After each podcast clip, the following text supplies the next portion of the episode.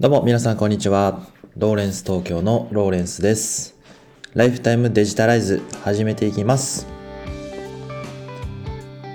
皆様いつもご視聴ありがとうございます。このポッドキャストではデジタルなものに魅力や親しみを感じ毎日をもっと楽しくデジタライズということをコンセプトに最新のニュースや書籍コンテンツのことについて僕なりの考えを発信してえリスナーのあなたが役立つ情報と元気に元気を届けていく番組でございます。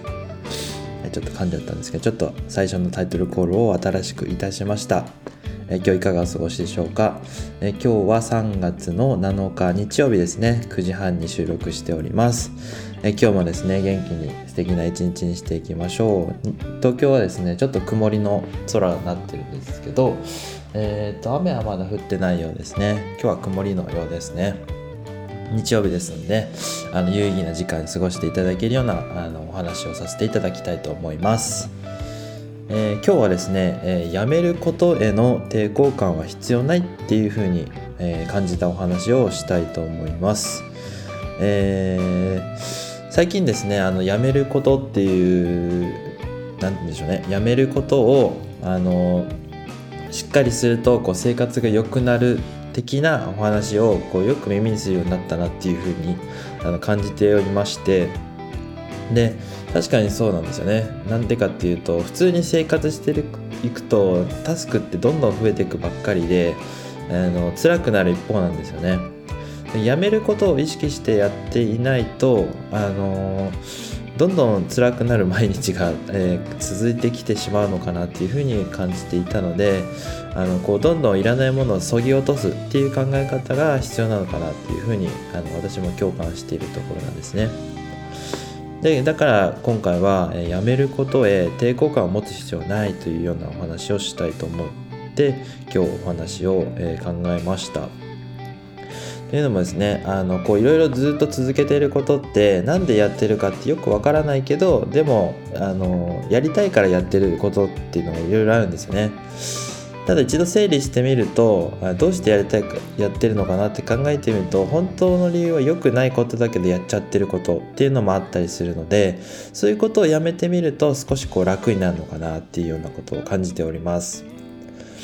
であの YouTuber の池早さんも今年から3月からですね YouTube YouTuber を辞めてなんか投資家になったっていうようなお話をされてる動画を見たんですけどまああのあれはあの戦略としてこうビジネスのあの立ち振る舞いをあの特化させたっていうようなお話だと思うんですけど、まあ、その中で収穫低減の法則みたいなこともおっしゃってたんですけど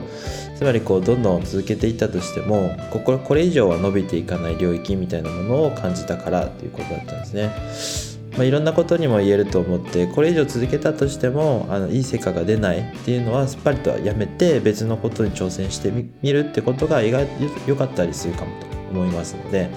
そんなことを、えやっていくためには、え5つのですね、えーやめるやめる方法みたいなものをあのメンタリストの DAIGO さんが YouTube で紹介してたのでそんなお話をしたいなと思います。5つですね。で1点目が、え好きなことをやめる。ってことですねいきなり好きなことをやめるのかっていう話なんですけどつまりですねこれお酒私大好きなんですけどお酒をやめてみるとあのーなんでお酒飲んでるのかなっていうふうに考えた時にあのお酒を飲むのってなんかその一時のこう安心感とかあの気持ちよさみたいなものを求めてやってるだけであとはそんなに意味がなかったりするんですよね。で結局はその他のメリットに目を向けずそこの快楽の部分にだけ、まあ、求めてしあの利益を求めてしまってただこうだあのだらだらとやってしまっていること代表だったなというふうに思ってただいきなりこうやめるっていうのもあの皆さん大変だと思うんで1ヶ月やめてみるっていうところから始めてみると意外とその1ヶ月後になるとそのなんかもう1ヶ月やめられたしそのままやめられるかっていう風にもなるらしいんですよね。まあ、それで1ヶ月でまた飲み始めるかってなったらまた飲み始めてもいいかと思うんですけどその1ヶ月間で得たその体験みたいのをこうまた繰り返していくとこう少なくできたりしてあのより良い生活にできるっていうようなお話でした。で2点目がですね毎日していることをやめてみるってことなんですけど、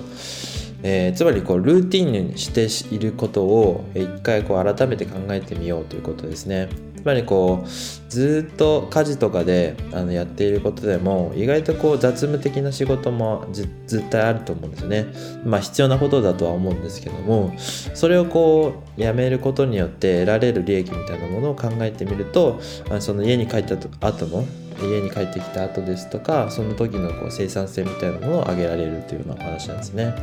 まあ、つまりその家事や掃除っていうのはどうしてもやらなきゃいけないことだと思うんですけどその時間をあのマインドフルネスの時間にしてみて家事をしながらその今あることに集中しているっていうその感覚を持ったりするっていうことを置き換えてみたりすると、まあ、あのそのただのルーティンもルーティンではなくなってあの、まあ、自分の気持ちとして必要なものとして受け入れられると。毎日こうだらだらやってしまうってことを避けられるっていうことなんですよね。で3つ目はですね時間とお金がかかるものからやめてみるっていうようなお話してたんですけどその自分の生活が楽になるためにはやっぱり大きな変化っていうものをどれだけこうあるものをやめられるのかっていうことが必要。書いてますね。その中で一番時間とお金というものが一番のその影響力変化の激しいものだからそこからやめてみるっていうことをまずは洗い出してみる。一番自分の毎月お金かかってるもので本当にやめられるものはないのかっていうことを改めて考えてみるって話ですね。4つ目が人間関係ことをやめてみるっていう話なんですけどこれ例えばあの仕事の付き合いとかで行く飲み会今はもうほとんどないかもしれないんですけど例えばこううん生産的な人間関係ではないことっていうのを、えー、人付き合いの根っこから立っていくっていうようなお話なんですよね。これ結構あの思い切ってる発想だとは思うんですけどもあの人との関わり合いで、えー、こうテキーラをこう飲むような飲み会みたいなあのその翌翌日になってこう後悔してしまうような付き合い方っていうのは本当にあの自分の人生にとって必要のないものその時々の楽しい快楽を味わってるだけの、あのそれをずっと続けていくべきではないものだというようなことを考えればもうそもそもその、ね、人間関係の根っこから、え、取ってしまえばいいんじゃないのかっていうお話でした。で最後にですね5つ目ですね、えー、何もしないことという時間を作るっていうような話ですねこれちょっとあのやめることっていう話とこう作るっていうことこの姿勢としてはあの相まってないんですけどあの、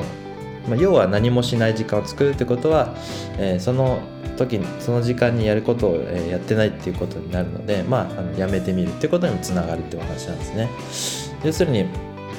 1日のですね中で、えー、1, 1時間でも2時間でも暇な時間を作ろうっていうような話なんですよね。でアイデアを考えたり、えー、こうどんなものが自分からこうものを作り出したいっていうような時にはそういう余白の時間っていうものが非常に大切だっていうふうにも言われています。あのアイデアを生み出すっていう点ではですねそのハドソンの宮本さんっていう方が話していたアイデア論っていうのが面白くてちょっと紹介したいんですけど宮本さんっていうのはこのアイデアっていう定義をあの2つの課題を1つの答えで解決できるこう思想みたいなものをアイデアっていうふうに言っててまあ、どういうことかっていうと、うん、ちょっと分かりにくいんですけど、まあ、昔のドラクエってその使えるカタカナドラゴンクエストってあの使えるカタカナがデータの容量がこう小さいので限られていてだからあの、えーと、ホイミとかあのメラゾーマとかあの変な名前の呪文が多いんですけどこれっていうのはその使えるカタカナが限られてたがゆえにあの付けられる名前が少なかったからいろいろアナグラム的に入れ替えてあのああいう魔法の名前になったそうなんですね。本来だったらこうちゃんとこう魔法の名前をデザインとして決めるべきだったところを、まあ、そのデータの容量という制限あとはその表現の仕方っていう制限というものを2つの課題を一気にこの世界観というですねあの言葉のチョイスによってあの一気にこう、えー、それをアイデアに変えてしまったっていうその2つの課題を一気に問題を、えー、変えるその1つの答えで、えー、全部こう解決してしまったというような考え方のようでしてあの、まあ、そういったことをこうアイデアとして考えていく時もあのなんて言うんでしょう余白みたいな時間がないと問題解決するためにも、えー、こう忙しいような気持ちを抱えているとそこまでの発想に至ることがなかなか難しいっていうことなんですよね。なので、えー、何もしない時間っていうのをあえて作ることによってそういったこうアイデアっていうものを生み出すそんな、えー、頭の余白みたいなものを作るべきだよっていうようなお話でした。まあ、以上ですね。5つ復習しますけど1つ目が好きなことをやめる、え、2つ目が毎日していることをやめる、え、3,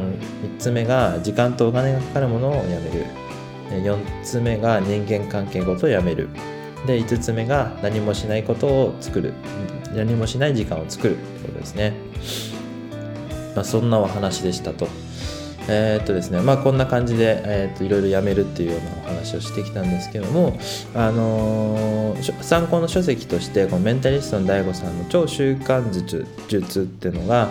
あのこういったこうやめるってことについて非常にこう分かりやすくお話しされてましてであの Audible でですね、えー、と無料で今聞けますので概要欄のリンクからどうぞあの無料体験してみてください。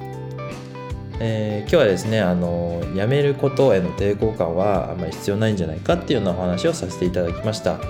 まあ、あのデジタルなもの魅力を感じてっていうようなお話もしていますが、あの書籍とかですね、コンテンツのことについてもお話をさせていただいております。あの参考になった方はぜひですね、あのこれからも聞いていただけたら嬉しいです。最後まで聞いていただいた方は、いいね、コメント、フォローどうぞよろしくお願いいたします。それではまた明日もお会いいたしましょう。ライフタイムデジタライズでした。ではまた、バイバイ。